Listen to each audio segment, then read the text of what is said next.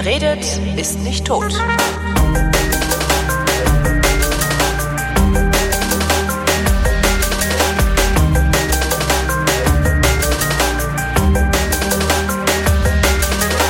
Andrea Diener verreist und äh, schreibt über ihre Reisen gelegentlich in der FAZ und erzählt mir gelegentlich von ihren Reisen. Hallo Andrea. Hallo Holgi. Wo warst denn diesmal? Ich war auf dem Mekong unterwegs zum Schiffchen fahren. Äh, mit dem Schiff über den Mekong. Äh, das ist Schiff. der große Fluss, äh, der dann im Mekong-Delta mündet und äh, von da aus in den Golf von Siam, äh, Thailand fließt, ne? Oder? Richtig. Ja. Also genau. Also der fängt irgendwo in China an und dann äh, fließt er durch diverse Länder und ähm, durch. Also ich war in dem Abschnitt. Ähm, hinter dem goldenen Dreieck, was ja Mhm. das äh, ähm, Dreiländereck, Kam, äh, äh, Burma, Laos, Laos, Thailand, ne? Mhm. Burma, Thailand, genau. Und ähm, dann fließt er so eine Zeit lang so als Grenzfluss zwischen Tha äh, Thailand und Laos Mhm. durch die Gegend und äh, kommt dann irgendwann weiter unten dann so Richtung wie in Kambodscha, Dingsbums und so. Da kommt er dann irgendwann mal raus und da ist dann auch dieses Delta und da gibt es so eine ganz tolle 4000 Insellandschaft, da sind alle unterwegs. Und am oberen Ende da am goldenen Dreieck sind auch irgendwie alle unterwegs. Das ist relativ populär so als ähm, Flussschifffahrts, Kreuzfahrtsfluss. Aha. Aber die Mitte irgendwie so gar nicht. Warum nicht? Hast du das rausfinden können? Ähm, es ist einfach landschaftlich nicht sauspektakulär. Ach so, so ein bisschen wieder rein zwischen Koblenz und Köln. So ein bisschen, ja, ja, so. Also es sind halt überall so ein bisschen Hügel und es sind überall so ein bisschen Büsche und Bäume und Krams am Ufer. Aber es ist halt echt das totale Pampa, ne? Okay. Ja, ja, wieder rein zwischen Koblenz und Köln. Eine Katastrophe. Ich bin mal also- mit dem Schiff von, von Mainz nach Köln gefahren, weil ich da Lust zu hatte. Ja. Ähm, und wäre fast gestorben zwischen Koblenz und Köln. Also das, ich, das, ich werde das nie wieder tun. Also ich werde jederzeit wieder mit dem Schiff von Mainz bis Koblenz fahren, aber da dann in den Zug umsteigen. Okay. Also kann ich auch nur raten, falls dir irgendwann mal jemand sagt, fahren Sie doch mal, Frau Diener, fahren Sie doch mal mit dem Schiff von Mainz nach Köln. Sagst du, nee, mach ich nicht. Nur bis Koblenz. Nur bis Koblenz, genau. Okay. Weiß ich Bescheid. Zurück zum Mekong, der ist exotischer. Der ist, ja, der ist echt sehr viel exotischer. Also der Witz ist ja, wenn da kein Mensch ist, ne, da kommst du ja halt in Gegenden, wo halt kein Tourist ist. Und das ist ja prinzipiell, finde ich das ja immer super. Weil, Ähm, ähm, aber du bist auf dem Schiff in dieser Gegend oder schmeißen dich dann von Bord und sagen, so, guckt euch mal die Umgebung an, hier ist niemand. Ja, wir sind relativ gemütlich so durch die Gegend getuckert und ähm, sind halt immer wieder mal ausgestiegen. Also du legst halt irgendwann auch mal abends an und so. Und da ist dann halt irgendwie so ein laotisches Kaff und dann läufst du halt abends irgendwie durch ein laotisches Kaff, wo halt irgendwie nichts passiert außer laotischem Dorfleben oder Kleinstadtleben in dem Fall. Und das ist schon ziemlich interessant, weil äh, da kommt man halt normalerweise eigentlich nicht hin. Ja? Ähm, und, Was, äh, was zeichnet denn das laotische Dorfleben aus? Also wir hatten ja Dorfleben und wir hatten Kleinstadtleben. Und ähm, also das, das Dorfleben ist noch mal ein bisschen äh, dörflicher. Ähm, also das, ja. Entschuldigung. Nee, nee, Also, man- mm, verstehe schon. Also mehr, mehr Tiere, ne? mehr Hühner und Ja, so. mehr- ja, alle Hühner auf der. Straße, ne? Genau, also Straße, also ähm, ähm, naja, also festgetretener Lehmboden oder so. Ne? Mhm. Und ähm, du siehst halt, dass die Leute noch teilweise ihre ähm, alten Holzhäuser haben. Also es gibt so eine bestimmte Bauart in ähm, Thailand, in Laos, in dieser Gegend. Ähm, wobei die thailändische Ecke auch ziemlich laotisch geprägt ist dort, weil einfach ziemlich viele Flüchtlinge auch aus Laos kamen, nachdem die Kommunisten dort und so. Also das ist eigentlich so fast ein Kulturraum, obwohl auf dem einen Ufer ist Thailand, am anderen Ufer ist Laos. Aber egal. Ja, das ist ja oft, dass du, wenn du, wenn du äh, so leicht, leicht passierbare Grenzen hast, äh, dass, dass, dass das nicht mehr staatliche Trennung so richtig, also das funktioniert halt nicht. Das heißt ja auch an der holländischen Grenze, an der polnischen Grenze. Genau. Ähm, das wird dann Ja, eine ja. Kulturregion, ja. Genau. Also so ist das da halt auch. Und es gibt dort eine bestimmte Bauart, wie Häuser gebaut werden. Die sind nämlich ähm, auf Stelzen. Also auf Hol- das sind Holzhäuser auf Holzstelzen und unter diesen Stelzen ähm, passiert halt irgendwie so alles Mögliche. Also es ist halt recht schattig. Und da kann man dann, da sitzen zum Beispiel so Frauen und weben Borten. Also wir kamen halt zu einer Zeit, jetzt momentan ist halt dickste Regenzeit dort, da fährt auch kein Schiff und nix. Aber wir kamen so am Ende der Trockenzeit und da ist halt relativ öde. Das heißt, die meisten Leute sind halt Reisbauern und da passiert nichts. Da ist nichts zu tun auf dem Feld und die hängen halt alle so ein bisschen rum und ähm, machen dann halt so Dinge wie ja, so am Haus rumbessern und im Borten weben oder sowas. Und äh, das passiert halt unterm Haus. Also du sitzt dann da so in so einem, ja, also zwischen diesen Pfählen mehr oder minder, mhm. sitzen dann die Leute an so sehr archaischen Webstühlen oder auch auf, dem Terra auf der Terrasse oder so und weben dann diese unfassbar komplizierten Borten ähm, in allen möglichen Farben mit so, mit so Goldfäden drin. Also das sind die Borten, die auch zum Beispiel in den Sarons unten an der Kante so entlang laufen. Das ja. kennt man ja vielleicht so, ne? Sarong, für die, die noch nie da waren, ein Wickelrock. Ein, genau, ein thailändischer Wickelrock. Und ähm, das trägt da so ungefähr jeder. Das also, ist, ist auch das, das, das angenehmste gewesen, was ich da fand, äh, im Wickelrock rumlaufen zu dürfen. Ja, total. Ohne dass du blöd angeguckt wirst, weil ist, ja, kannst halt hier nicht bringen, also höchstens irgendwie ja. auf dem Festival oder so. Ja. Ach, du bist auch im Wickelrock rumlaufen? Ich bin Wickelrockträger, ja, ja. Oh, ich habe ganze cool. Schubladen voller Wickelröcke. Das ist praktisch, ne? Mhm. Ist echt toll, ja. Super. Ich weiß, ich bin doch so froh, dass ich ein Mädchen bin. Ich kann das immer.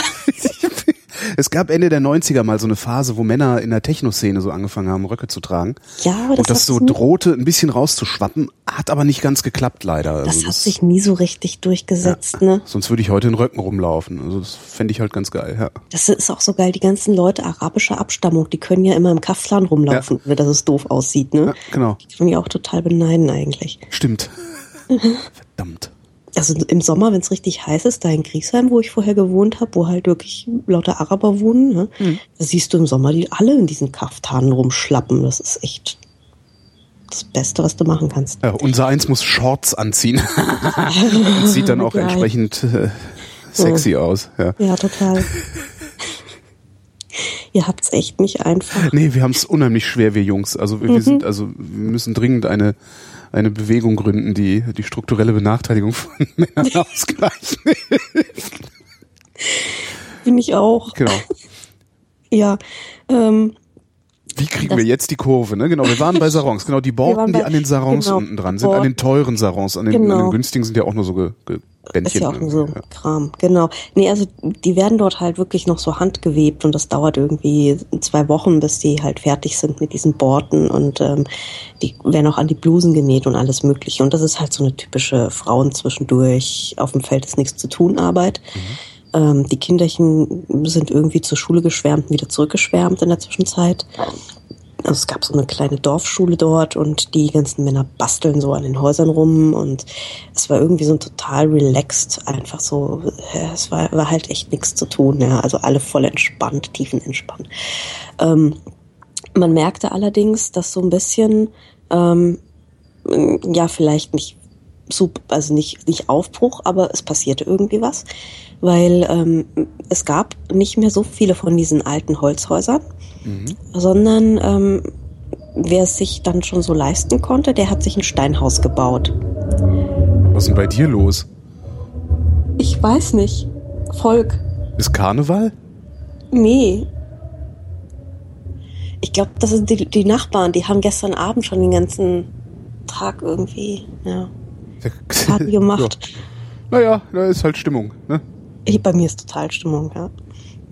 Ja, also Holzhäuser, äh, genau. Also keine Holzhäuser mehr, sondern jetzt wollen sie halt Steinhäuser haben, wie wir halt auch. Und ähm, die werden halt knatschbunt angemalt. Das ist so geil. Also ich bin hier an einem vorbeigelaufen. Das war irgendwie lila mit so orange abgesetzt. Und dann hatte das Ganze aber noch so eine Treppe und die Treppe war äh, gekachelt mit so rosa-grünen Kacheln mit Blümchen und ähm, die Terrasse war dann aber blau gekachelt. Und ähm, das Ganze ist, ist ein absoluter Farbrausch. Und das macht jetzt irgendwie jeder in diesem Dorf, der sich so halbwegs leisten kann. Der stellt jetzt so Steinhäuser hin und malt sie unfassbar bunt an. Mhm. Also das ist jetzt anscheinend so ja. der letzte Schrei. Davon ja. hast du, davon hast du aber auch äh, äh, Fotos gemacht, ne? Davon habe ich natürlich auch Fotos gemacht. Sehr gut. Ja, ja, ja. Also dieses schöne Lila. Und äh, vor dem Lila steht dann meistens so ein, ein gigantischer gelber Turm. Ähm, weil diese gelben Türme, das sind nämlich die Bierkästen des bekanntesten Biers, was es dort gibt, nämlich Bier Lao. Ähm, gibt es in hell und in dunkel, schmeckt echt ziemlich gut und äh, ist eine Entwicklungshilfe von äh, DDR-Brauern, die das irgendwann dort eingeführt haben. Mhm. Also nach deutschem Reinheitsgebot und so, ne? Richtig mhm. Hammerbier. Und ähm, also so lebt man schon mal prima und dann war es irgendwie sau heiß, ja. Also echt sau heiß und trocken und so und wir waren irgendwie alle schon so ein bisschen so, boah, Mittagshitze, äh, ausgelaugt und wir hatten einen ganz, ganz pfiffigen Guide dabei. Das war so ein junger Deutscher, aus dem lieblichen Taubertal, irgendwie so ist nach dem Abi, hat er nach Laos rüber gemacht, aus irgendwelchen Gründen, ist da hängen geblieben und hat Laotisch gelernt und ähm, macht da jetzt halt so ein bisschen auf Touri-Guide und ähm, hängt da jetzt gerade so ab, bis er weiß, was er studieren will. Und ähm, wie lange äh, überlegt er sich das schon? Ich glaube so fünf Jahre oder so. Sehr gut. Und ähm, hat dann irgendwie so ein paar Mädels auf so einer Terrasse angequatscht und meinte so, diese Leute brauchen Bier. Und ähm, das ist ja irgendwie sehr geil, weil du läufst da durch, so als, als ähm, du bist ja der Verlangen, ja, also mhm. weiße Person. Also Verlangen heißt wahrscheinlich, heißt, so, so heißt es, heißt eigentlich nichts als Franzose, weil es mhm. halt dort die Kolonialmächte in Indochina waren. Und ähm, dann wird das eben ausdifferenziert. Also du bist Franzose, aber dann gibt's natürlich deutsche Franzosen und französische Franzosen und so weiter. Mhm. Aber prinzipiell bist du Franzose. Und ähm, wirst halt angeguckt, weil da läuft irgendwie zweimal im Jahr läuft da eine deutsche Gruppe durch und ansonsten ist da halt echt nichts los. Und ähm, das heißt, es bleiben natürlich auch alle stehen und gucken und so. Ne? Und ähm, da haben wir halt einfach so ein paar Mädels angequatscht, die da auf der Terrasse saßen, Musik gehört haben und äh, stand natürlich als der obligatorische gelbe Bierkastenstapel neben dem Haus. Und ähm, also er könnt, könnte denen mal ein bisschen Bier ausschenken. Dann sind wir uns einfach irgendwie hängen geblieben. dann haben die uns in so Plastikbechern mit Grinsegesichtern drauf, haben die uns irgendwie so Bier ausgeschenkt, waren total happy, fanden es total super, haben ein bisschen Geld zugesteckt bekommen. Und dann kamen sie natürlich an, so mit Smartphones und mussten uns dringend fotografieren und so. Es ist irgendwie total wirr. Ähm, und ich fand das auch echt bemerkenswert. Du bist echt in so einem laotischen Dorf, in so einem kommunistischen Staat, ja. Mhm. Und die Leute haben einfach irgendwie ihre iPhones. Ist das denn tatsächlich noch ein kommunistischer Staat? Also haben die irgendwas noch mit Kommunismus am Hut? Nee, ne? Also es, mm, also ja. die, klar, äh, ne, China bezeichnet sich ja auch als kommunistisch, aber es, es ja. ist ja auch einfach nur brutalst Kapitalismus. Also sie haben, ja, also sie waren ja eigentlich nie so richtig super chinesisch. Also die haben ja immer gesagt, sie sind eher, sie wollten eigentlich eher immer so ein bisschen Richtung sich so Richtung Sowjetunion ausrichten vom System her und hatten eigentlich mit Mao nix am Hut. Die fanden eigentlich irgendwie so Marx viel geiler. Mhm. Und ähm, was sie halt haben, ist momentan noch dieses, also momentan, das wird sich wahrscheinlich auch so schnell nicht ändern, dieses Ein-Parteien-System. Gibt's halt diese eine Partei, Patet Lao heißt die ähm, das war so eine kommunistische Widerstandsbewegung, die halt 1974, also vor ziemlich genau 40 Jahren, ähm, hat sie die Macht übernommen. Und das ging auch relativ unblutig ab. Die einzigen, die Stress gemacht haben, waren natürlich die Amerikaner, weil die wollten das so gar nicht. Ähm, dass da jetzt irgendwie noch so ein kommunistischer Staat sich bildet genau. und haben halt die Laoten bombardiert wie bescheuert, ja, und haben dann irgendwie so, es gibt so Bergvölker, die heißen Hmong und ähm, die haben halt, äh, sind halt mehr oder minder zu so einer amerikanischen Guerilla ausgebildet worden. Und äh, die haben dann echt immer ziemlich lange nach diesem Umsturz, nach der Machtübernahme der, der Pathet Lao, haben die irgendwie ziemlich lange noch in ihren Bergen gesessen und ihren Partisanenkampf vor sich hingeführt. Ja. Mhm. Also völlig wild also diese, diese Patet Lao haben dann auch gesagt, so, wir brauchen jetzt eine Kol Kolchosenwirtschaft und so, wir müssen jetzt alles machen wie die, wie die Russen, das, wie die Sowjets. Das ist ganz wichtig. Mhm. Und das ging irgendwie, ich glaube, so drei Jahre oder sowas ging das gut. Also ging eigentlich nie gut, weil ähm, versuch mal so einem Reisbauern zu erklären, dass er seinen Reis nicht mehr für sich selber anbaut, sondern für das Land. Also irgendwie sein obskures Gebilde, das er eh nicht kennt. Ähm, das haben die halt nicht gemacht. Also die Leute haben nicht kooperiert. Die haben den Reis irgendwo im Wald versteckt und haben gesagt, wir hatten eine Missernte, so ungefähr. Mhm. Und ähm, Nachdem das also glorios in die Hose gegangen ist, haben sie das auch wieder aufgegeben. Ähm, die Planwirtschaft haben sie Anfang der 80er Jahre wieder abgegeben, haben gesagt, so also Planwirtschaft funktioniert nicht so richtig. Das lassen wir, glaube ich, auch wieder sein, weil unsere Wirtschaft ist gerade total am Arsch. Tja. Und dann haben sie so eine. Tja, ne? Hätten wir euch auch früher sagen, aber okay. Ja. Ähm, und ähm, ja, das klappte alles so gar nicht mit diesen Plänen. Mhm. Und äh, seitdem sind sie halt ein Proforma, ein Parteien kommunistischer Staat, aber mit äh, mit mit offenem Handel und äh, Smartphones und allem Pipapo, ne? Also ganz normalen Bauern, die halt so für sich selber wirtschaften und ja. Ja. Ja. Ja, und irgendwie im Arsch voll äh, Minen im Boden, weil also Laos ist irgendwie so der am heftigsten bombardierte Staat oder einer der am heftigsten bombardierten Staaten überhaupt der Welt. So, weil ähm, ich weiß nicht, was die Amerikaner da alles abgekippt haben, aber echt ziemlich viel. Wie, ähm, wie, wie, wie stehen denn die Laoten zum Westen? Ich meine, weil letztendlich werden, wird ja der gesamte Westen immer als, also die Amerikaner und der Westen ist ja fast gleichzusetzen. Ja. Äh, sind die uns wohlgesonnen oder gucken die eher misstrauisch, weil es sein könnte, dass wir sie mal wieder in kurz und klein bomben? Also ich glaube, das ist jetzt nicht so die unmittelbare Gefahr, weil ähm, also du musst dir vorstellen, dass es halt es gab ja echt, es war ja in den, in den 60er, 70er Jahren war es halt einfach ganz anders. Ähm, es, es gab ja da so einen Vietnamkrieg in der, in der Nachbarschaft. Ne? Mhm. Also das war ja wirklich, das, das nannte man damals den Bambusvorhang, äh, im Gegensatz zum eisernen Vorhang eben. Und äh, da saßen in, in Nordthailand, saßen die Amerikaner und haben dort die gesamte Gegend im Prinzip äh, als äh, Kriegs Basis ausgebaut. Deswegen haben die in Nordthailand in dieser absoluten Steppengegend, wo halt, wo es halt eigentlich nichts gibt außer Reisfelder, haben die Hammerstraße und einen Mörderflughafen. Einfach weil das halt die amerikanische äh, Basis war, um nach um, um Vietnam zu erreichen. So. Und äh, den Mekong entlang, den wir so ganz friedlich entlang geschippert sind, wo auch die Leute mal rüber und mal rüberfahren können, ähm, da waren damals Schießanlagen. Also das war halt genau wie die innerdeutsche Grenze. Und äh, seit dem Ende des Kalten Kriegs ist da aber eigentlich nichts mehr. Also da gibt's äh, keine Schießanlagen mehr. Und da steht niemand mehr auf dem Wachturm, also ist alles abgebaut. Aber der und, Flughafen äh, ist noch da. Ja, das ist ein Zivilflughafen. Wir sind da gelandet. Das ist ein ganz normaler Zivilflughafen. Ein bisschen überdimensioniert, würde man sagen, für so eine nordthailändische Provinz. Ja. Mhm. Oh, ein ständiger Flughafen haben die hier, ja. Hm. Haben die Amis gebaut, ja. Mhm. Ähm, das macht, das, macht das denn dann äh, irgendwie eher das Auswirkungen auf den Tourismus? Also kommen da viele Touristen hin, weil da ein guter Flughafen ist? Nee. Das heißt da will ja, so also, oft, ne? da will ja keiner hin. Ähm, also es ist halt einfach so eine Gegend, die ist äh, komplett untouristisch. Also das Einzige, was wir mitgekriegt haben, es gibt dieses eine thailändische Städtchen äh, Nong Khai. Das sind so ein paar. Also das ist halt ähm, dann in der Nähe, da gibt's eine, eine Freundschaftsbrücke über den Mekong zwischen Thailand und Laos. Und ähm, das ist halt die Brücke, wo die ganzen Touristen nach Laos einreisen, wenn sie einreisen. Das sind aber echt nicht viele. Und das sind hauptsächlich Thai. Also die Thai stellen die größte Touristengruppe in Laos. Mhm.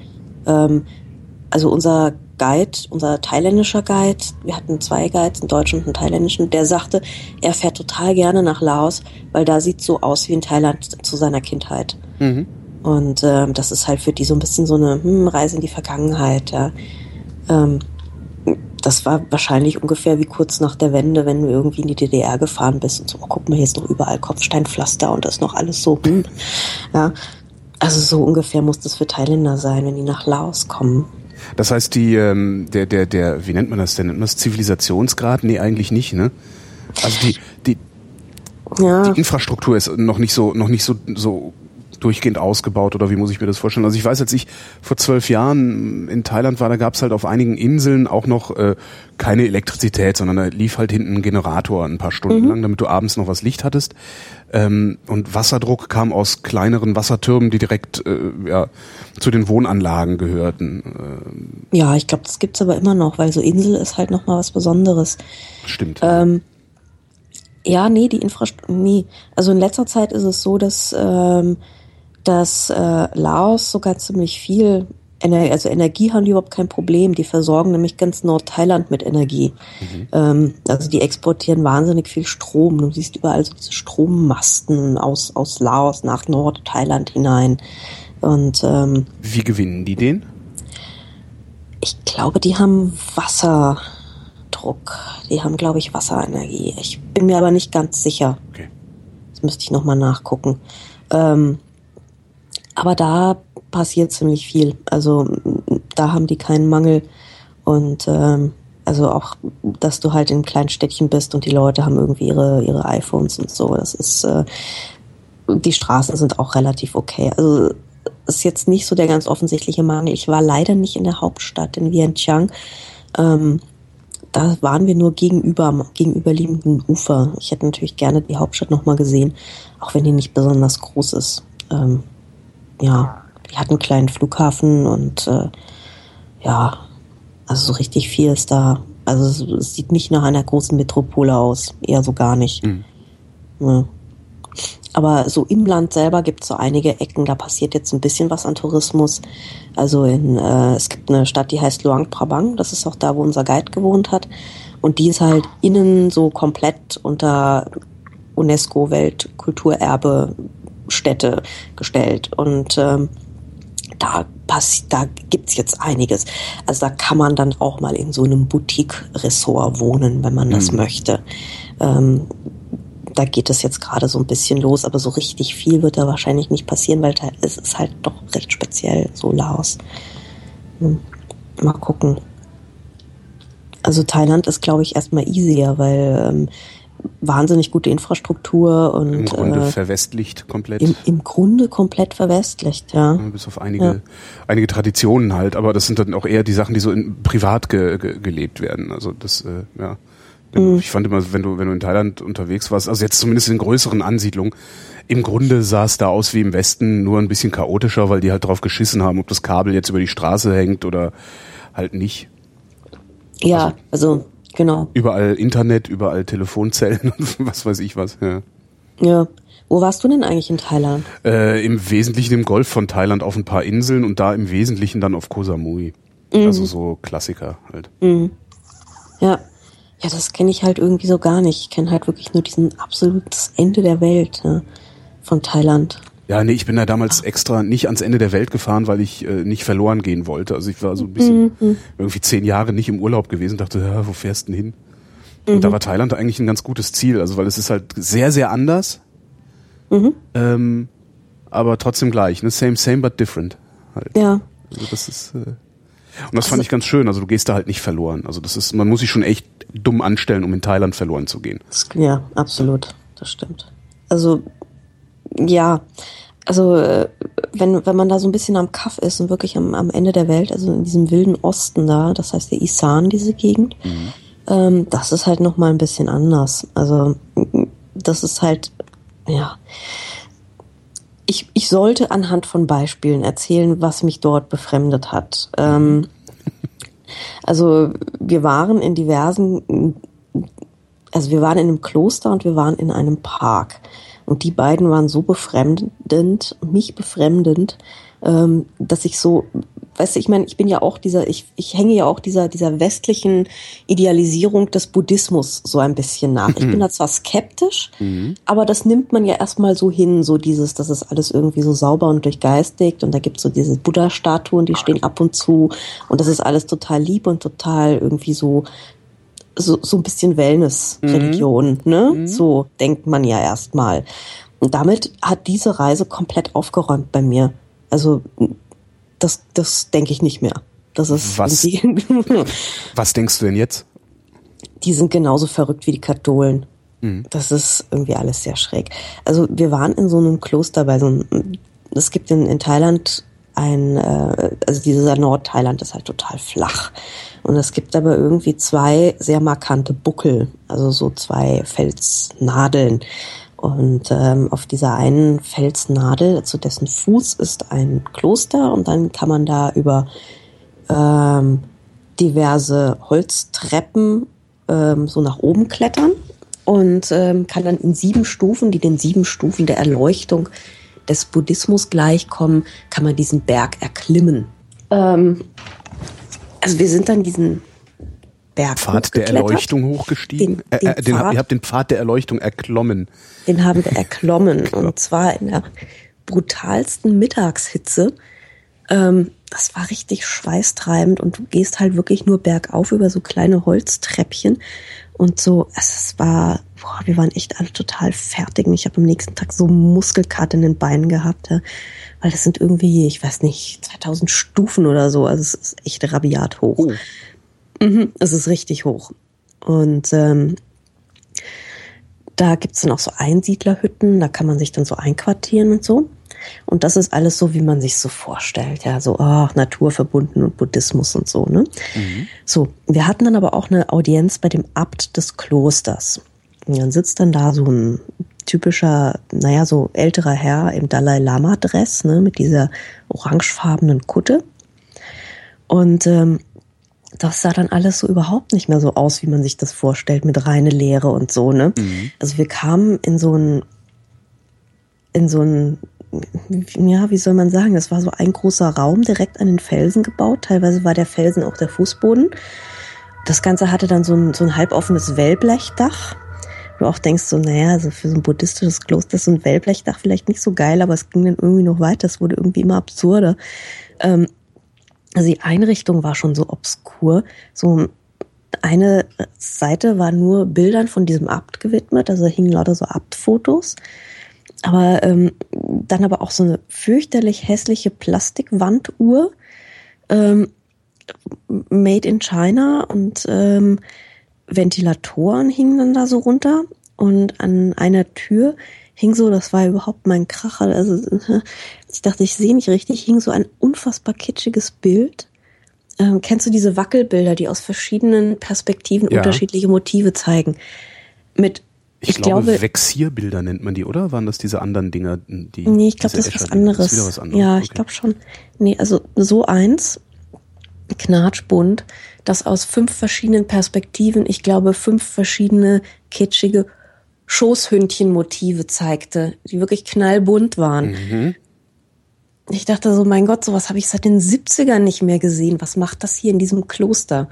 Naja, Ähm, irgendwo musste das ja hin, was du in den 70ern gesehen hast. Wahrscheinlich, wahrscheinlich. Ich habe mir auch nie Gedanken darüber gemacht, wo das endet, dieses ganze Zeug, wenn man es auf die Straße stellt. Wahrscheinlich landet das alles in thailändischen Klostern. Genau. Ja. Und ähm, dann thronte dieser Abt ähm, auf einem dieser unfassbar hässlichen Möbelhaus-Fernsehsesseln. Weißt du, so, so ein Ledersessel in so hellbeige, der so überall geknautscht war, damit er besonderen Fernsehkomfort, ähm, den kann, konnte man dann, glaube ich, auch unten so fußmäßig hochklappen und so. Also, ich glaube, so 80er Jahre Segmüller könnte man grob, ja, so. Und ähm, daneben so ein Baumarktregal und das war diese, dieses ganze Ensemble, diese Ecke, Mönch auf Fernsehsessel neben Baumarktregal war total zugeräumt mit allem möglichen Krams. Also da standen irgendwie Bücher und äh, so eine Plastikdose mit Vitaminpillen und äh, nicht weniger als drei Handys und einen Walkie-Talkie, in das er dann irgendwie permanent noch reingequatscht hat. Und ähm, so geile Tüchlein-Boxen, wo man halt so Tüchlein immer so rausziehen kann, mit irgendwelchen Zeichentrickmotiven und äh, Gläser und Flaschen und ähm, Zeugs und ähm, alle möglichen Prospekte und Papierkram und Gehstöcke und irgendwie eine Blechdose und, und, und so ein Bambuswedel und äh, wo, wo, Kabel hingen irgendwie raus und eine Handtaschenlampe und äh, irgendwelche Fernbedienungen für irgendwas und so. Also so dieser ganze Kram des Alltags, ja, wo du echt denkst, so Buddhismus geht doch, muss sich doch lösen davon. so, ja. Ja, und vor allen Ähm, Dingen klingt das jetzt gerade so, als würdest du irgendwie so eine Baracke beschreiben, aber kein äh, äh, Kloster. Ja, also, absolut. Das Also hört sich jetzt nicht so an, wie ich mir vorstelle, wie der Abt eines buddhistischen Klosters auf dem Gipfel eines Berges in den Wolken, ja, zu Fuße, zu Fuße des Berges. Also, äh, zu Fuße des Berges. Genau. Äh, äh, also ich weiß ja, Ja. nicht. Ich hätte Exakt. mir jetzt mehr Pomp, also also so entweder mehr Pomp oder mehr Schlichtheit hätte ich jetzt erwartet. Ja, ja, also ja. nee, da stehen auch so so grauenvolle Plastikstühle rum und so und so. Das ist alles irgendwie sehr hässlich. Ähm, und dann erzählt er die ganze Zeit, wir sollen uns von unserem Begehren lösen Kalender, und so. Und das ist alles ganz, ja, ja, so, so Kalenderspruch-Religion. Diese, diese, diese, typischen Sprüche, die man da halt so loslässt, ja.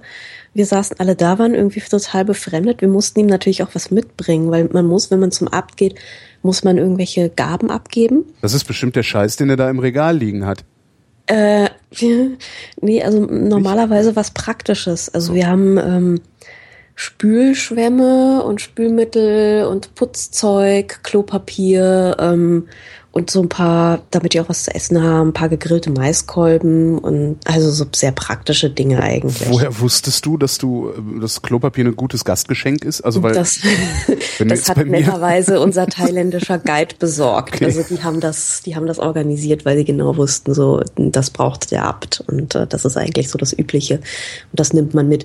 Und die haben uns auch, also wir, wir waren ja eine äh, sehr gemischte Gruppe und äh, wir hatten einen französischsprachige und einen deutschsprachigen thailändischen Guide dabei.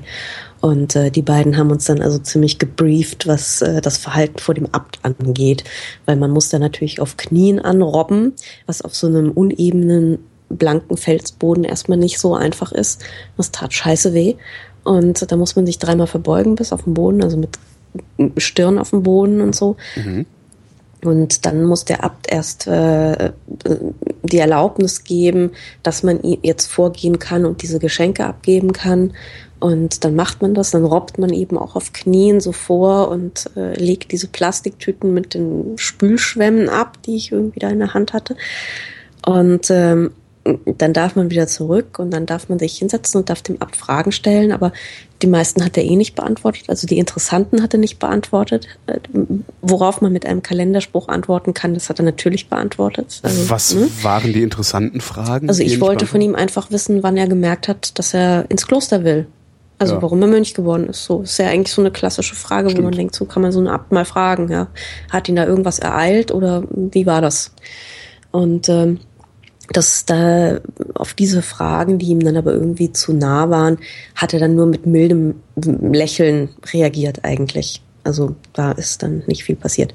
Ähm, und dann wusste man so, okay, wird nicht beantwortet. Und dann kam der nächste und hat eine andere Frage gestellt ja. und so. Ähm, also es war irgendwie ein bisschen, bisschen strange. Und äh, dann saß, saß halt so da und blätterte irgendwie in so einem Buch und ab und zu hat er was erzählt und ab und zu hat er nichts erzählt. Ähm, er hörte wohl auch etwas schlecht. Das hat die Sache auch noch nicht unbedingt einfacher gemacht. Und ähm, irgendwann so nach zehn Minuten sind wir dann wieder kniend, äh, haben wir uns dann so wieder zurückbewegt und sind dann irgendwann aufgestanden. Ähm, und ähm, da hat der Abt sich dann, also wir haben dann so Tee gereicht bekommen, da kam dann so eine Klostergehilfin, so eine Haushälterin, hat uns dann Tee gebracht auf einem Tablett. Und äh, wir haben uns ein bisschen umgeschaut. Ich habe dieses Hundebild bewundert und, dachte, hm. und ähm, der Abt hat sich dann erstmal so sein, sein Zigarettchen angezündet und äh, denkst so, was, was war das jetzt eigentlich hier genau? Moment, buddhistisches Kloster? Was? So ja. sieht das hier aus? Komisch. Fand ich komisch. War echt komisch. Also, völlig ja, ich, also, ist, ist das denn, hast du mal irgendjemanden gefragt, der sich damit auskennt, ob das der Normalzustand eines Klosters, eines buddhistischen Klosters ist? Weil vielleicht war das ja auch jetzt nur besonders gruselig. Nee, ich glaube gar nicht mal. Und das war eigentlich so, ähm, ist das eigentlich ist das kein so ganz kleines, unbedeutendes Kloster, Aha. sondern ähm, das war auch unten alles irgendwie ganz, ganz ordentlich und ganz schön gefegt und so, ja. Aber ähm, so diese, dieser Privat, oder naja, was heißt privat, aber so der Bereich, wo man halt normalerweise nur reinkommt, wenn man eine Audienz hat, der war halt echt ein bisschen strange, ne? Aber so, so unten die normale Anlage und auch dieser Gang zu den, äh, ähm, wo man den Felsen hochgekraxelt ist, das war alles relativ tourist-friendly. Nur wir kamen halt in, in, in diesen Raum rein, in den man normalerweise nicht reinkommt. Also das ist nicht eigentlich nicht für Besucher gedacht normalerweise. Und äh, da sieht es dann halt ein bisschen unaufgeräumt aus. Ja.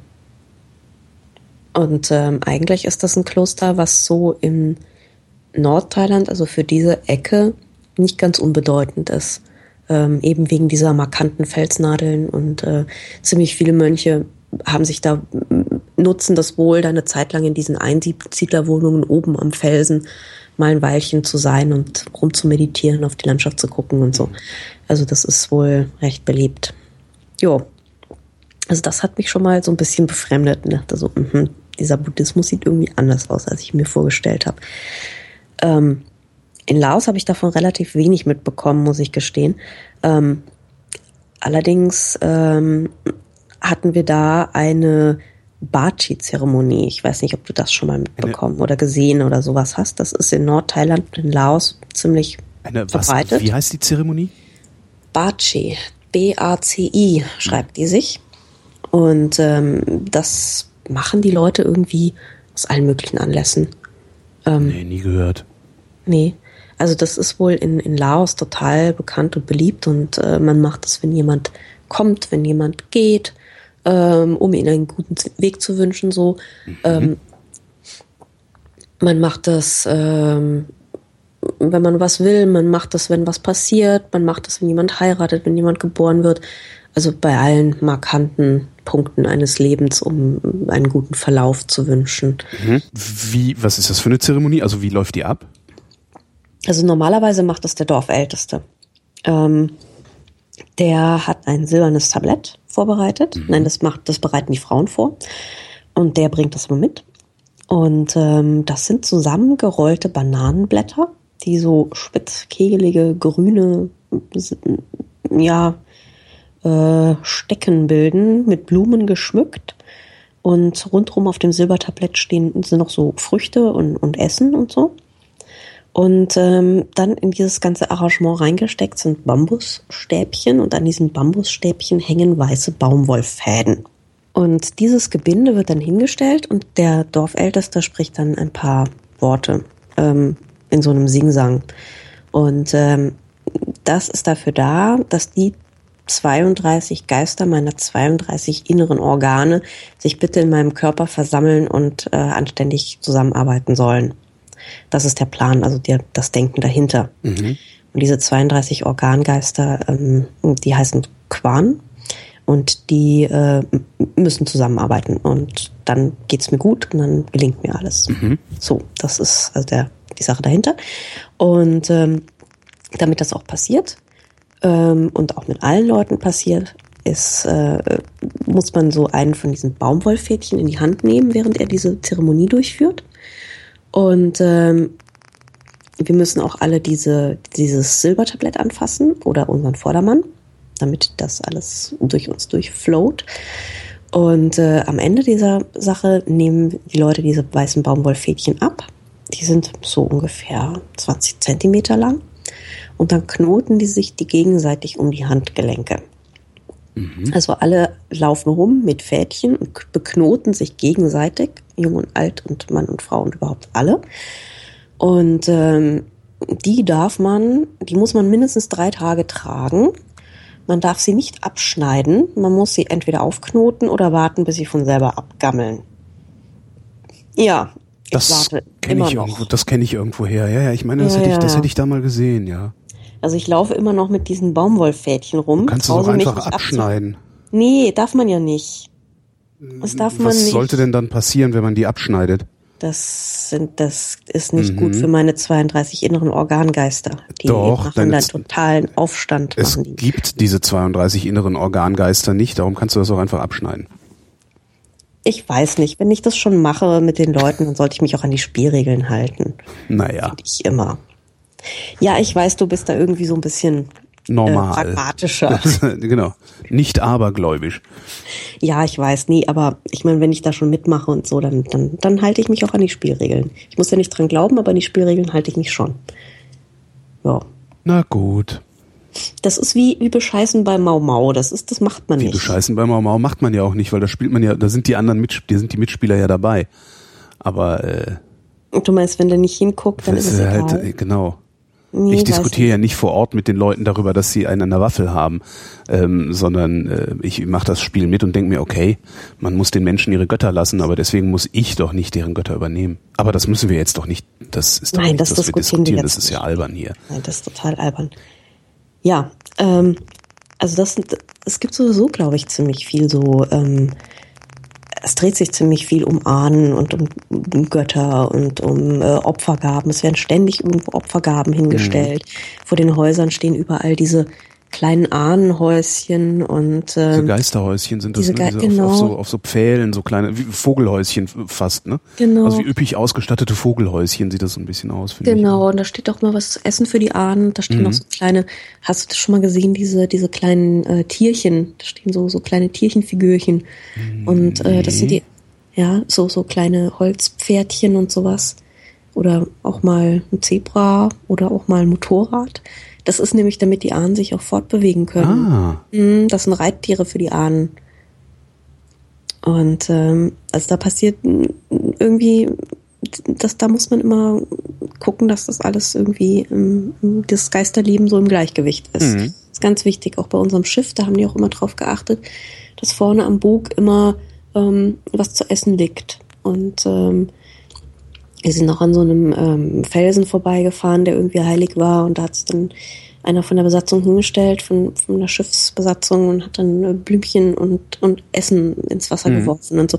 Also das sind Dinge, die werden da auch sehr strikt eingehalten. Also mit der Geisterwelt, da ist nicht zu spaßen. Ja, das ist, äh, wird, wird sehr äh, ernst genommen. Ja, glaube ich. Ja, genau. Ja, das ist genau wie dem König in Thailand. Ne? Der ist ja auch so, darf man ja auch nichts gegen sagen. Nee, du darfst noch nicht mal, es ist mir passiert, äh, wenn eine Münze, wenn, wenn du eine Münze hast, die dir wegrollt, mhm. ähm, normalerweise trittst du drauf. Ja. Damit die aufhört wegzurollen. Ja. Das habe ich mal gemacht. Da ist, äh, dann, also wir hatten echt entspannte Thais dabei. Und mhm. selbst die haben gesagt: so, Alter, bist du eigentlich irre? Hör auf damit. Wenn die falschen Leute das sehen, hauen die dir sofort auf die Fresse. Echt? Ja. Wenn man dann den König irgendwie. Genau, wenn man dann den König ins Gesicht getreten hat. Oh je. Mhm. Hm. Ja, das ist hart. Aber der ist. da, da hatten wir zum Glück, äh, wir hatten wenig Königberührung. Ich meine, der war ziemlich präsent so und ähm, wir waren in einem Museum. Mhm. Ähm, da ging es um einen, auch in Nordthailand gab es irgendwie einen Volksstamm, der hat äh, der ist aufgepoppt, hat Wahnsinns Keramik hinterlassen und ist plötzlich wieder ausgestorben. Und äh, keiner weiß, woher sie kamen und wohin sie gingen, aber zwischendurch haben sie ein paar richtig geile Töpfe gebaut. Und ähm, für diese Töpfe gibt es eben ein Museum. Und ähm, die, wir kamen rein und der erste Raum war komplett nur der König und die Königin, also die Bumibol und die Sirikit, die ich mhm. ja irgendwie immer noch so kenne aus dem Tratschmagazin meiner Oma. Ja, da waren die ja irgendwie immer noch sehr präsent, so als Teil der internationalen Royalities. Und ähm, die Bumibol und die Sirikit, die waren halt damals auch in diesem Museum, als es eröffnet wurde, und haben ganz viele Fragen gestellt. Und die haben also diesen, diesen Einführung in dieses Museum wirklich als Frage- und Antwortspiel mit dem König inszeniert. Ja? Der mhm. König fragt, und dann der Head-Archäologe sagt, äh, nein, Eure Majestät, es ist nämlich so das. Mhm. So, ne? ne? Also es wurde komplett nur an was Eure Majestät fragt und Eure Majestät bekommt eine Antwort. Und so wurde das Ganze dann inszeniert und irgendwie war die die Nichte von der Königin war auch schon mal da gewesen und also mhm. das war alles ganz, ganz ähm, ja sehr majestätisch ausgerichtet alles. So ja. Ja. Also der ist irgendwie ganz wichtig und äh, mit dem darf man sich auch nicht verscherzen und der hängt auch überall und ja. Aber anscheinend hat er nicht mehr allzu viel Einfluss. Ne? Das erzählte mir dann, äh, ich habe, was auch schon wieder Monate her, habe ich mit äh, einem Deutschen, der in Bangkok lebt und arbeitet, geredet. Mhm. Ähm, und der sagt halt, äh, es ist eigentlich ist alles, also der König sagt kaum noch was. Äh, es sagt immer irgendwie der Palast. Mhm. Äh, äh gibt halt Informationen alt, ne? heraus. Ja, ja, eben, der ist alt. Äh, das Gerücht sagt auch, er äh, wäre kurz davor, in Torf zu gehen. Mhm. Ähm, aber da würde auch wohl keiner öffentlich drüber reden wollen, so, weil das mhm. ist ja dann auch wieder ein Angriff, falls es nicht stimmt. Ähm, und äh, im, im Palast regieren angeblich ganz andere Kräfte. Also der König hat wohl nicht mehr viel zu sagen. Also, aber hm. ja, bestätigt gekriegt habe ich das nirgendwo. Ich habe auch nicht weiter gefragt. Äh, es ist wahrscheinlich auch schwierig, sowas bestätigt zu bekommen, wenn keiner drüber redet und so. Ne? Wahrscheinlich, ne? ja. Ja. Ja. Ich weiß halt nicht, der hat ja dann noch Kinder und eine Lieblingstochter und so weiter.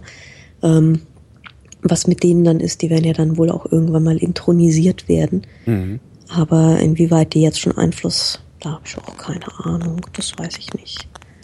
Ich war ja auch relativ kurz nur in Bangkok, nur so für eine Nacht, damit wir halt gerade so ein bisschen akklimatisieren und der Jetlag nicht ganz so scheiße zuschlägt. Mhm.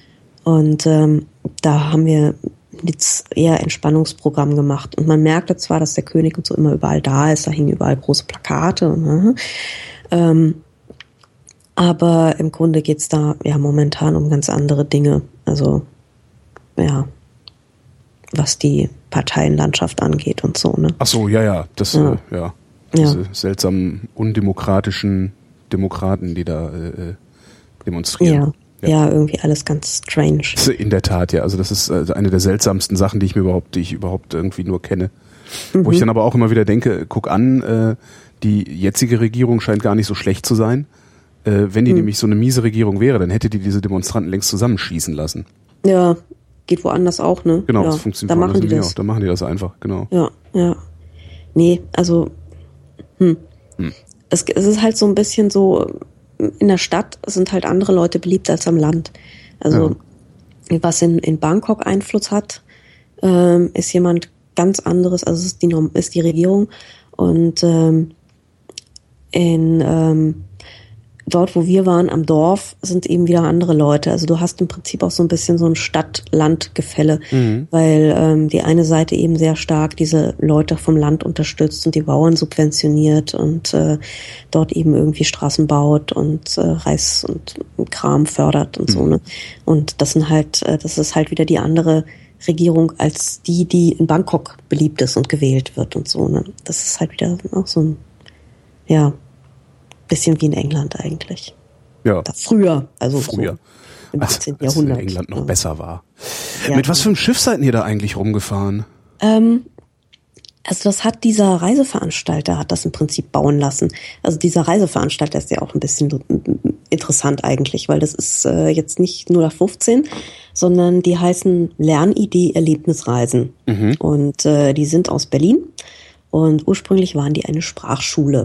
Und äh, irgendwann hat sich allerdings dieser Sprachschulbesitzer gesagt, ähm, Sprachkurse kann man ja eigentlich auch unterwegs machen. Und dann ja. fingen sie an, ähm, Russisch lernen auf der Transip.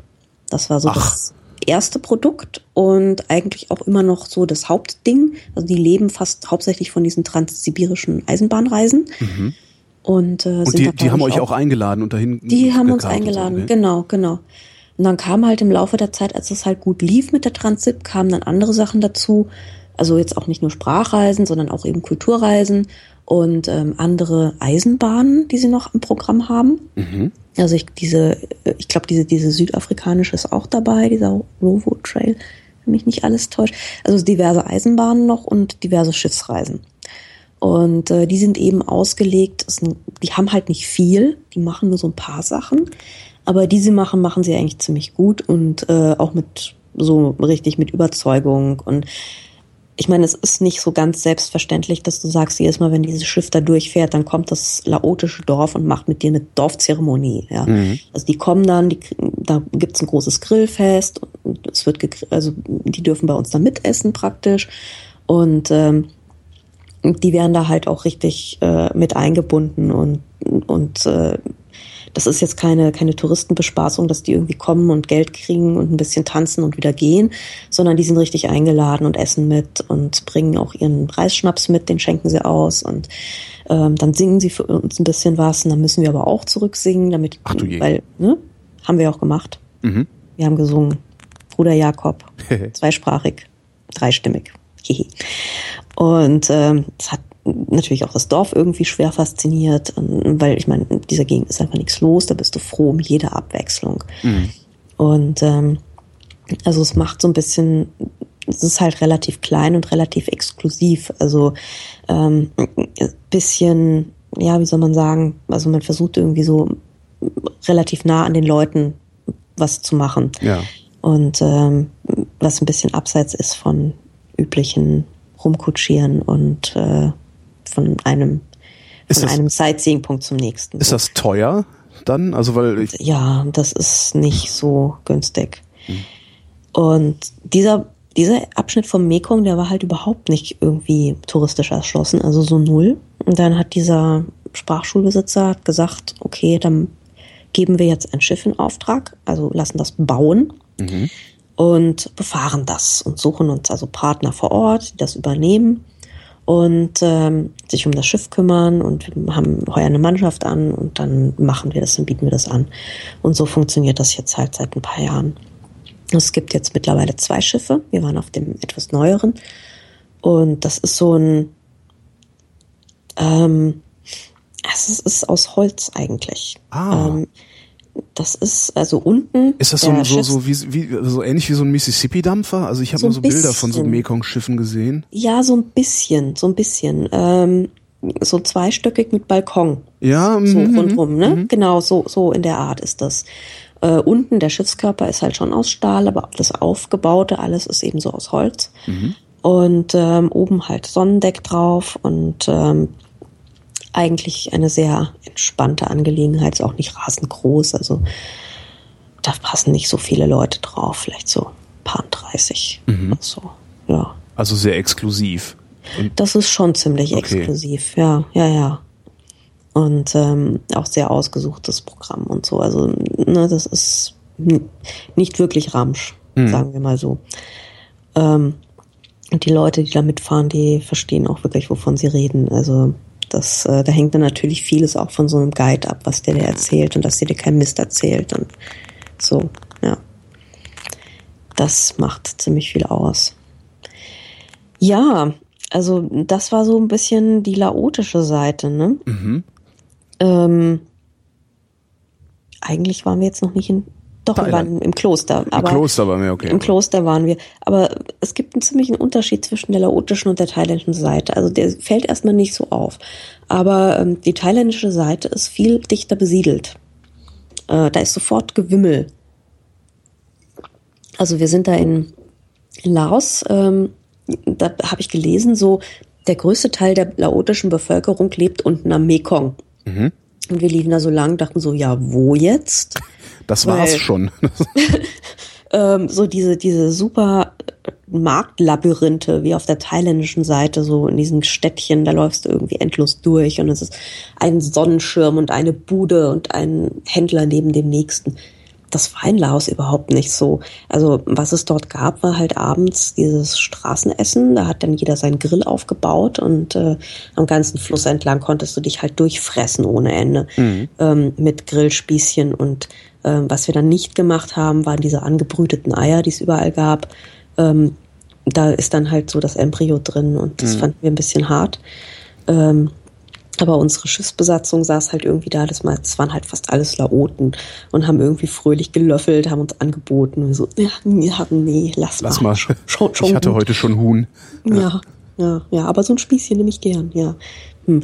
Ähm, aber das, das war schon ein ziemlicher Unterschied. Also sofort, sobald man in Thailand ist, fängt es an zu wimmeln und zu prosperieren. Und ähm, also das, da merkt man vielleicht noch so am ehesten so ein bisschen so, okay, du bist jetzt welcome to the Kapitalismus, ne? Ja. Äh, hier geht's echt ums Handeln und zwar alles so. Und äh, das ist in, Tau in Laos alles noch so ein bisschen gemächlicher und ein bisschen ruhiger und entspannter. Ja, und da hat's dann eben so eine Uferpromenade. Wir waren im Städtchen namens Nong Khai. Ähm, das war, also da, da findest du halt fast keine Weißen. Das ist ähm, wirklich so eine Stadt nicht für Touristen. Und es war aber trotzdem total entspannt und total nett und es gab schöne Kneipen und schöne Cafés und ähm, ganz nette Lädchen auch und aber halt wo, eigentlich, wo du denkst so, ähm, so sieht es aus, wenn man etwas für Touristen baut, aber es gab halt keine Touristen, sondern es war halt wirklich nur für die Leute. Und ähm, die einzigen Weißen, die es dort gab, das waren so ein paar hängengebliebene GIs, die da irgendwann mal hinstationiert wurden und die dann beschlossen haben, so, ey, fuck you Zivilisation, ich bleib jetzt einfach hier. Und ähm, ja, Und was die machen die da? Also wovon leben die da? Äh, Handel. ich weiß nicht, bekommt man da nicht irgendwie so eine Militärrente, wenn man irgendwann mal Ach so. ausgeschieden ist? Ach so, ja, das kann, Kann man da sein, nicht ja. ziemlich geil von leben, so, wenn Das- man das in so einem ich. Land lebt, Ja, in in so dem eigentlich nichts wirklich teuer ist? Ja, stimmt, in so einem Land, ja, sicher. Ja, ja, du hast Ich recht. glaube schon. Ja, ich glaube, das ist, da lebt man ziemlich gut. Und ähm, ja, die sind da so durchspaziert und ansonsten aber eigentlich relativ wenig.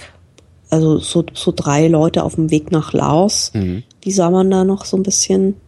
Aber im Grunde war das alles irgendwie fest in thailändischer Hand.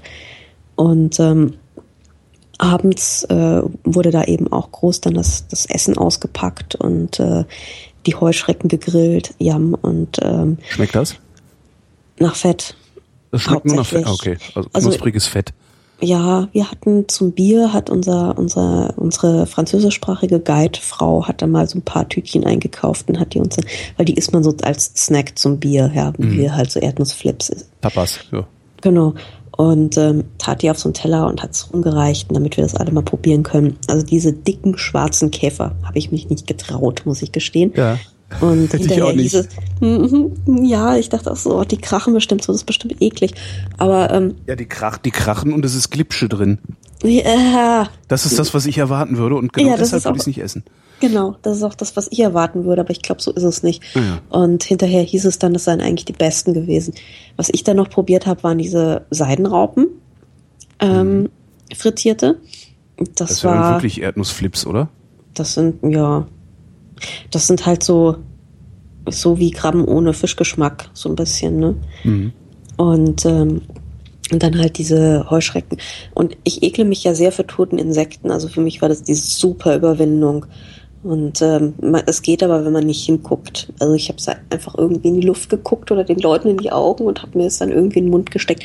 Und es schmeckte halt wirklich hauptsächlich nach Frittierfett. Also hat keinen großen Eigengeschmack gehabt. Wahrscheinlich, wenn man das irgendwie richtig exklusiv im Restaurant isst, dann ist das vielleicht auch was anderes. Aber so am Marktstand war das eher mal jetzt nicht das kulinarische Erlebnis, muss ich sagen. Ja, das gab eine sehr schöne Uferpromenade dort und äh, mit ganz viel gucken und äh, gesehen werden und abends war dann noch irgendwie Seniorendisco und das war alles sehr niedlich. So kann man kann man mal durchlaufen, kannst das Treiben anschauen und überall wurde massiert und geknetet und so. Ganz süß. Ja, das war Nong Kai und das war auch schon so fast fast der letzte Tag. Dann sind wir nämlich nur noch ausgestiegen und ähm, ah in der Nähe von Nong Kai, aber genau. Ja, ich wollte ja noch von diesem Skulpturenpark erzählen, weil ich meinte ja, dass mich zwei Dinge buddhistischer Art sehr geflasht haben, nämlich einmal das Kloster und der Skulpturenpark. Und ich meine, du kriegst so angekündigt Skulpturenpark und denkst dir so, naja, das machst du jetzt halt auch mal irgendwie mit. Das ist wahrscheinlich nicht so spannend. Ja. Und dann kommst du dahin denkst dir so, was zur Hölle, wo bin ich hier? Das war wirklich eine, also ohne Äh, Untertreibung. immer, es noch in, ja immer noch in Nong Kai eigentlich? in der Nähe von Nong In der Kai Nähe, okay. ist das so ein bisschen. Also bei dem außerhalb Nong der Kai Stadt. Landgang sozusagen. Genau, Okay. genau. Also wir sind dann am nächsten, also wir haben da angelegt, sind abends irgendwie so promenieren gegangen und am nächsten Morgen sind wir dann zum Skulpturenpark. So. Und ähm, da fährt man halt so ein paar, weiß nicht, so zwei Kilometer vor der Stadt, also so in den Suburbs, ähm, befindet sich dann dieses Ding. Und ähm, du guckst halt so und da, da siehst du schon in sehr, sehr hoher Höhe, so sehr ungewohnt hoher Höhe, äh, guckt dich da schon so ein, so ein Buddha an. Und denkst du so, was passiert hier jetzt? Also ich war schon in vielen komischen Orten, aber das ist wirklich einer der seltsamsten Orte, an denen ich je war. Total strange. Also die Geschichte beginnt eigentlich so, es gibt einen äh, Herrn, der heißt äh, Sulilat und der ist eigentlich gebürtiger Laote. Und ähm, dieser Mann hat immer den Plan gehabt, er würde gerne Mönch sein und hat sich deswegen schon mehrfach die Haare geschoren in seiner Jugend. Und jedes Mal, wenn er sich die Haare geschoren hat, ist er erblindet. Und da hat seine Mutter zu ihm gesagt, Mensch, hier, äh, vielleicht kein so richtig guter Plan mit dem Mönch werden. Überleg dir das nochmal. Das ist doch ein Zeichen, wenn du ja jedes Mal blind wirst. Und immer wenn die Haare nachwachsen, kriegst du deine Sehkraft wieder. Also irgendwie, das ist das, ich glaube, die Götter wollen das nicht. Und dann hat er sich das eben nochmal überlegt, hat gesagt, gut, dann werde ich halt kein Mönch. Und ist irgendwie so durch die Gegend gewandert, so ein bisschen sinnsuchenderweise und äh, traf auf einen Einsiedler. Und dieser Einsiedler hat ihn dann mit dem Buddhismus, mit dem Hinduismus, dem Brahmanismus, äh, in, also in diese Mythenwelt, äh, hat er ihn eingewiesen und belehrt. Und ähm, da wurde irgendwie diesem Sulilat alles klar und er sagte, ich werde jetzt mein Leben ähm, der Mythenwelt widmen und den Göttern äh, zuliebe, die Götter verherrlichen und ähm, ich werde das in Form von großen Skulpturen tun. Mhm. Und ähm, hat sich dann also mehr oder minder als eine Art Künstler in äh, Nähe von Vientiane, also der laotischen Hauptstadt, rumgetrieben und äh, hat dort auch schon einen Skulpturenpark angefangen, den Buddha-Park. Ich habe das währenddessen mal gegoogelt und ein Foto von sehr bizarren Figuren mit vielen Armen und Zacken und, und uh -huh. Dreizack und Kreissägeblatt. Ja. Krummsäbel. Genau. Mhm. Das ist genau. ja bizarr, da fühlt man sich aber nicht wohl, wenn man da rumläuft, oder? Ich fand das so, so strange, dass ich schon wieder gut fand. Mhm. Ähm, also es gibt einen relativ harmlosen kleinen Park bei Vientiane, aber dann 1974, als eben die äh, Patet Lao da die Macht übernommen hat, ähm, da sind ziemlich viele Leute, haben dann rüber gemacht nach Thailand. Mhm. Und ähm, haben gesagt, ja, den kommunistischen Quatsch, Quatsch den machen wir nicht mit.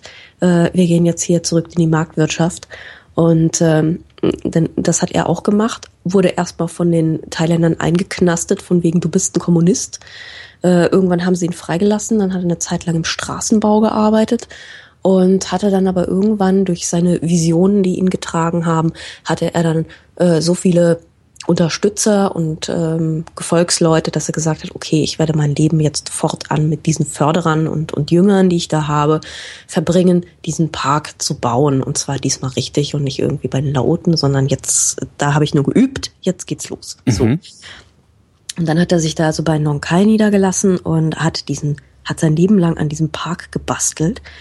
Und ähm, das stellt eben vor allem hinduistische Götter dar und diese ganze Mythenwelt mit den entsprechenden Reittieren, die diese Götter haben. Ähm, aber auch zum Beispiel sehr viele Buddhas.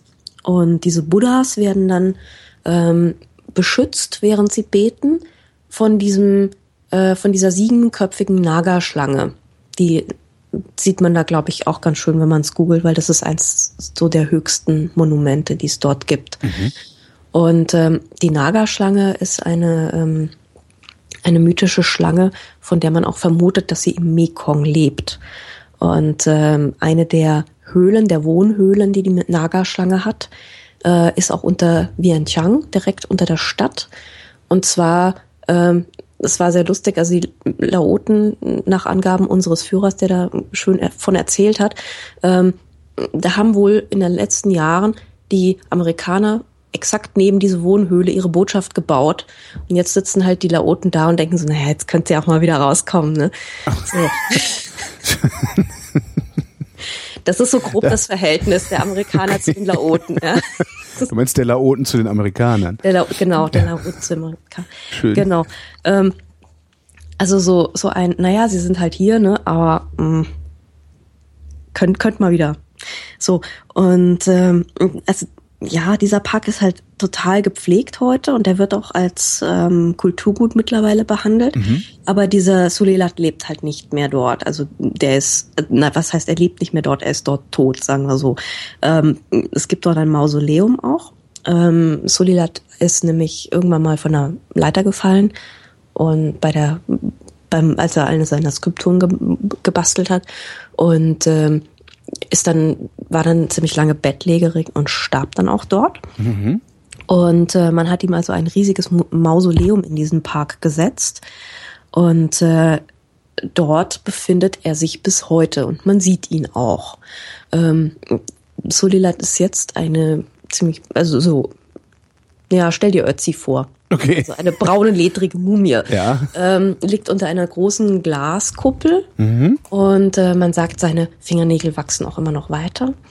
Ähm, Ach, das, das ist so ein, mhm. das, da, davon habe ich, glaube ich, vor 30 ja. Jahren waberte das auch schon mal durch. Ah, da lebt eine Mumie, deren Fingernägel immer weiter wächst. Ja, das ist aber bei allen wundertätigen Mumien so. Ach so, ich dachte, das, das ah, ja schade, ich dachte, ich, jetzt hätte sich ein Kreis geschlossen. Naja. Ja, das kann, kann ja sein. Kann, kann sein. Ja. Also, hm, ich würde ja niemals gegen schließende Kreise argumentieren, aber ähm, ich glaube, ziemlich viele wundertätige Mumien haben noch irgendwelche Körperfunktionen oder sowas. Mhm. Also es gibt ja auch christliche Mumien, die irgendwo liegen. Also so also mir fällt jetzt ein, weil ich da mal im Mühlviertel war. Es gibt ja den luftgeselchten Pfarrer von St. Thomas am Blasenstein. Und ich sage das einfach immer so gerne, weil es so schön Der ist. luftgeselchte Pfarrer von St. Thomas am Blasenstein. Exakt. Äh, den ich auch nie besucht habe, aber das ist auch eine dieser wundertätigen Mumien, die gegen Epilepsie und alles Mögliche helfen. Und da kann man auch heute noch hin und kann ihn besuchen und so. Also ich habe da sehr viele Parallelen gesehen zu komischen katholischen Heiligenkulten und so. Ja, also die sind da ja, das ist ja eins so seltsam wie das nächste. Und ähm, also dieser Mönch jetzt allerdings, der Sulilat, der verhinderte Mönch, ähm, der liegt eben unter einer großen, großen Glaskuppel in einem Räumchen in diesem Mausoleum. Und davor ist eine Glaswand, also man sieht ihn auch, man kann durch dieses Glas durchgucken.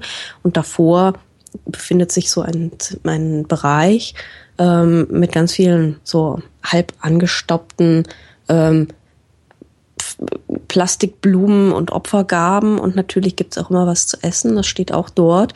Und das roch schon so ein bisschen streng nach so leicht angegammeltem, fettigen Fleisch. Und diese Mumie und dieser Geruch von diesem halb angegammelten, fettigen Fleisch habe ich echt gedacht, so ich muss jetzt hier raus. Ich, jetzt geht's, jetzt, jetzt nicht mehr. Jetzt ist genug Buddhismus. Danke. Ja, bin dann irgendwie rausgegangen und wenn du dann in diesen bizarren Garten kommst, das ist dann echt schon die Erholungsstufe, ne? Also da geht's dir Da dann riecht's wenigstens nicht komisch, ne? Da riecht's wenigstens irgendwie relativ angenehm feucht nach Pflanzen. Also das war dann schon mal irgendwie prima. Und ähm, ist ja auch ein sehr gepflegter Park. Also da stehen ganz viele Töpfchen und das ist alles sehr hingezupft und sehr hing und so. Und dann ähm, kann man so Blumenketten kaufen, muss man halt ein- eine Münze in so ein Böcksli werfen, darfst du eine Blumenkette nehmen, darfst sie irgendwo hinhängen, wo du meinst, dass es äh, dich irgendwie ähm, dich fördert oder dein Inneres und die Götter, die dir wichtig sind.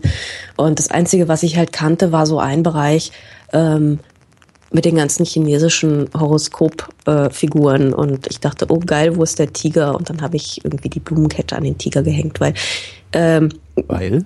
weil ähm, ich eigentlich immer, wenn ich an irgendwelchen Orten bin, die mir kulturell wichtig erscheinen, ähm, eine Spende für die Pflege dieses Denkmals hinterlasse. Ah ja. Genau. Nee, ich Also- dachte jetzt eher an, auch vor allen Dingen, warum ausgerechnet der Tiger? Naja, weil der Dijon halt mein Sternzeichen ist. Ach so. Ja. Ja, okay. Ja, da habe ich gedacht, so, naja, das, das kenne ich, das ist mir irgendwie vage, vage bekannt, das ist irgendwie mein Stern. Okay, dann hänge ich jetzt dem Tiger ans Ohr.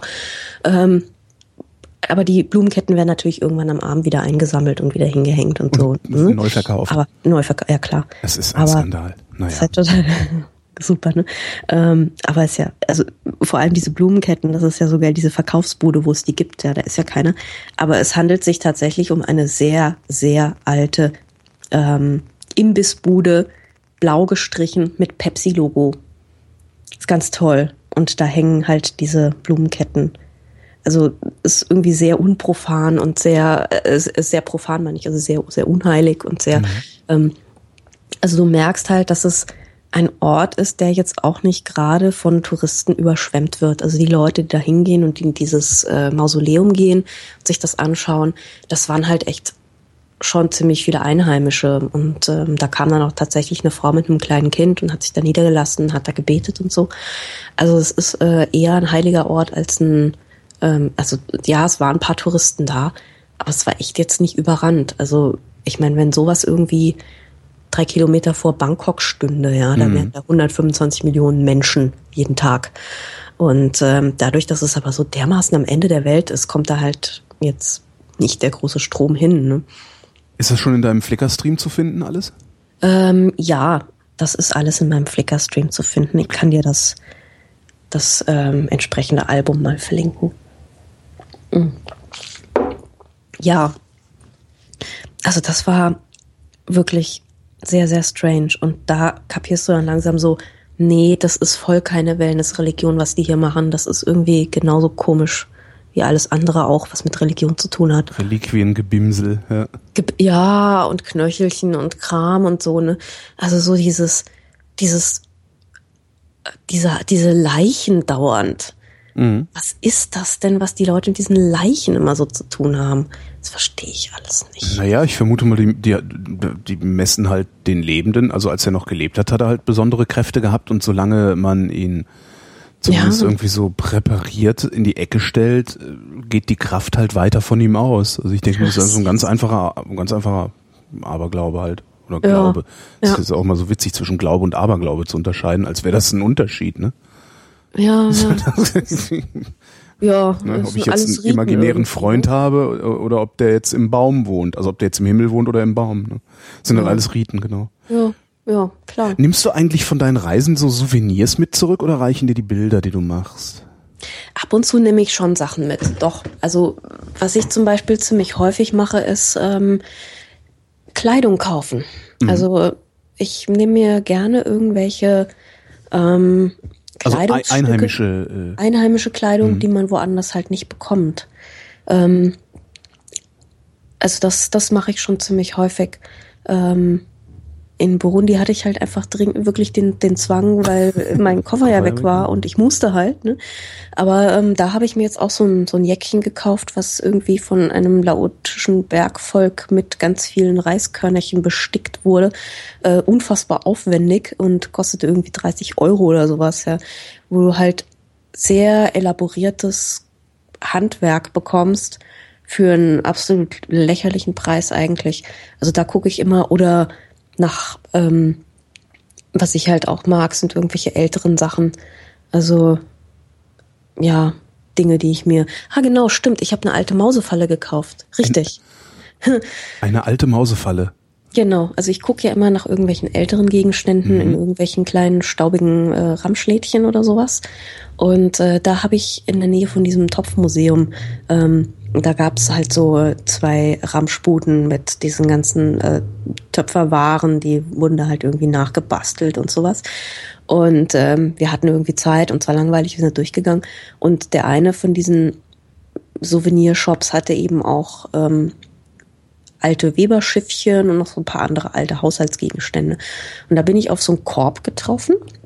Hatte, was denn das für ein schöner alter Korb? Und dieser Korb hat aber einen Eingang mit einer Blechklappe. Und äh, diese Blechklappe hatte hinten Zacken. Und ähm, da wurde mir irgendwie schon klar, so, mm, okay, Mausefalle. Mhm. Und äh, die habe ich dann tatsächlich gekauft. Und das, die musste ich dann auch im Handgepäck. Und das war alles sehr umständlich.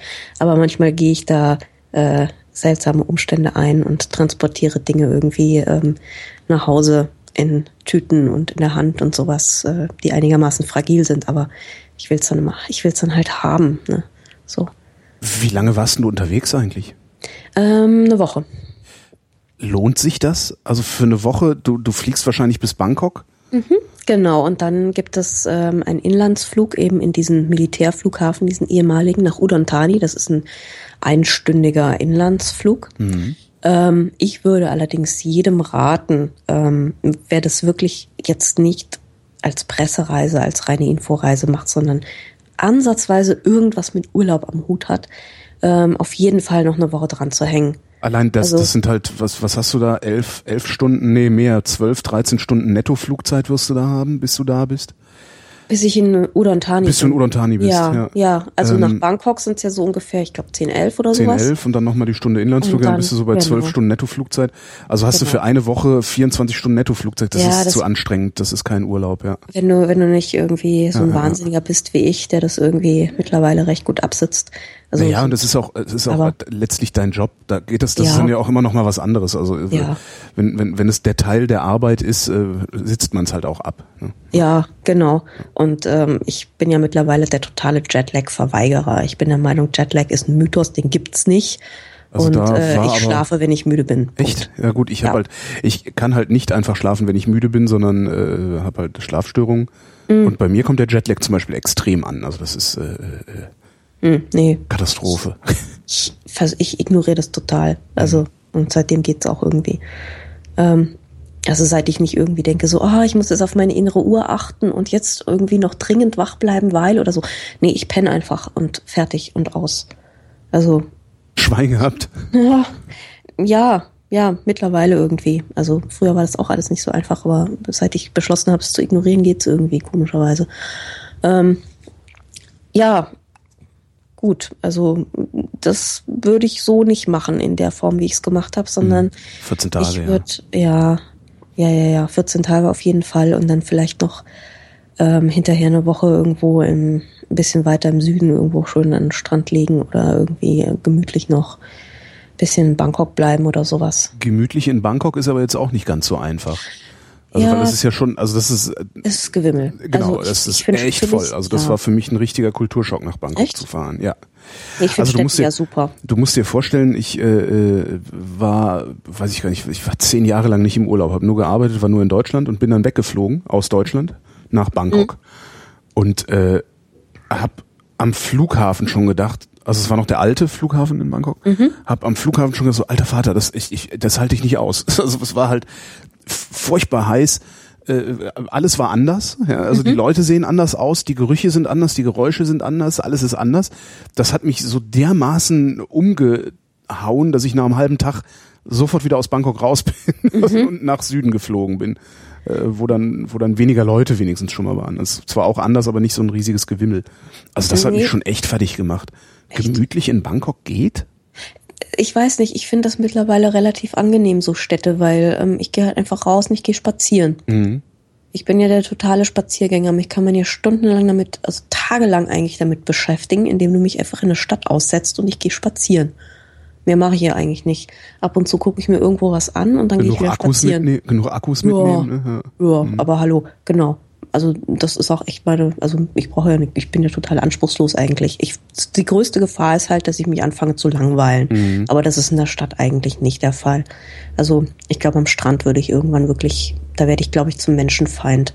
Also so Strand ab Tag drei, da ist, da wird's dann bei mir echt so, mm, Kommt drauf an. Also bei mir eigentlich auch, aber wenn Strand be gleichbedeutend ist mit deine Hütte steht am Strand und deine Veranda und deine Hängematte hängt auf deiner Veranda und du hast halt praktisch deine deine also Holzhütteninfrastruktur unmittelbar daneben und auch die Versorgung ist gesichert, weil Personal rumrennt. Also es war so, ich habe in so einem, das ist mittlerweile auch, äh, habe ich kürzlich mal irgendwo gelesen, ähm, mittlerweile auch total verfallen, weil es nicht mehr betrieben wird. Im, im, ich glaube so in einem der letzten reinen Holzhütten-Resorts, äh, die es auf Koh Samui damals gab. Morning Glory hieß der Laden. Wurde von einem Österreicher betrieben und äh, der, hatte halt Holzhütten am Strand. Ja. So die anderen hatten dann schon alles gemauert und Klimaanlage und so. Und der hat gesagt, wenn dir warm ist, mal einen Ventilator an. Ja. So, und hat dann aber auch halt irgendwie, ich weiß es gar nicht, damals fünf Mark die Nacht gekostet nur oder so. geil. Äh, oder, oder, ja, fünf Mark. Ja, Ich glaube, fünf, fünf Mark waren das sogar. 300 Baht oder so. Na, ist ja nix. Und ähm, da kannst du, also da konnte ich dann tatsächlich, ich habe das sehr gut ausgehalten, äh, tagelang in meiner Hängematte zu schaukeln, äh, so eine leichte Brise vom Meer abzukriegen und nix zu machen, gelegentlich mal zu rufen und dann kam halt jemand vom, von, von, hast ja in diesen Resorts immer so mittig irgendwie so, ein- so ein Restaurantbetrieb Genau, und dann ja. die Hütten, die da so rechts, links von weggehen und das war schon toll. Also würde ich jederzeit noch nochmal machen wollen. Ich bin Allerdings da, ich, nicht für zwei Wochen. Also da, da ist mir die, die, Nee, die ne? Flugzeit zu lang. Ich war ja, hatte ich glaube ich schon mal erzählt, 2010 äh, in Indonesien auf Bali. Mhm. Und da bin ich halt äh, von Frankfurt nach Denpasar. Ich glaube, ich hatte 16 Stunden, 15 oder 16 Stunden Nettoflugzeit. Und Ja, das, das ist war zu viel. viel für zwei Wochen. Also ich hatte zwölf Tage oder sowas da. Und das, das, äh, ich bin zurückgekommen und war fertig. das ist dann irgendwie halt das Gegenteil von Urlaub. Äh, Ja, ich sträub mich halt immer noch so ein bisschen gegen irgendwelche Australienreisen, Mhm. wenn die halt irgendwie Holzklasse und äh, Ja. äh, Das würde ich, ich, ich würde sterben. Also ich kriege meinen breiten Arsch. Also das tut dann halt, ne, je nachdem, wenn, wenn du natürlich einen schmalen Hintern hast und äh, kurze Beine, sag ich mal, also jetzt nicht gerade ein 1,80 groß bist und, und, und, und 110 Kilo wiegst, dann äh, hast du in so einem besser. Economy-Sitz vielleicht ein bisschen, ein bisschen Luft noch. Aber wenn ich mich da reinsetze, macht's halt tunk und Mhm. meine Knie stoßen vorne an. Ne, weil mein Arsch hinten zu groß ist. Also wenn Ja, hinten, schlafen halt permanent die Beine ein und der Kopf knickt ab. So. das ist ein Pro ja, wobei da Ja. gehen ja diese, diese, diese äh, Diese Kissen sind okay. Diese ne? Aufblasding sie, ja, die Ja. finde ich eigentlich ganz cool. Ja. Und das Beine einschlafen, Stützstrümpfe halt, ne? Echt? Hilft das? Ja. Krass. Muss ich mal probieren. Obwohl, ich weiß gar nicht, Stützstrümpfe helfen gegen Beine einschlafen? Aber ich würde, ich, ich würde es ausprobieren mal mit Weil Stützstrümpfen. ich habe ja jetzt demnächst wieder so einen elendlangen Flug vor mir. Und Wohin ähm, geht's? Äh, Peking. Peking. Peking und dann einmal rund um Peking und das ist halt wieder so ein äh, Holzklasse-Flug halt, Ah, ja. ne? Ja, Erdscheiner, Ich würde es mal mit Stützstrümpfen versuchen. Das, also ich habe es selber auch noch nicht gemacht, aber äh, häufiger schon gesagt gekriegt, äh, wenn du Probleme mit den Beinen hast, ist im Flugzeug Stützstrumpf immer ganz toll. Hm. Weil du da auch die ganze Zeit das Blut runtersackt und du die Füße nicht mal hochlegen kannst und nicht, nicht, dich nee. nicht bewegst und so. Ja, vielleicht hm. hilft es ja. Ich werde davon berichten, ob es hilft. Sehr wir gut. sind ja, wir, wir können ja auch ein bisschen eine serviceorientierter genau äh, serviceorientierten Reisepodcast machen. Genau, genau. Also die, die Stützstrumpf-Tipps und ähnliches kommen dann nächstes Mal. Wenn Frau so. Diener nach China verreist. Nach Peking. Genau, nach Peking. Genauer, nach genau. Peking. Ja, und einmal rund um Peking. Andrea, ich danke dir. Ich danke dir auch, Holgi. Und wir danken euch für die Aufmerksamkeit.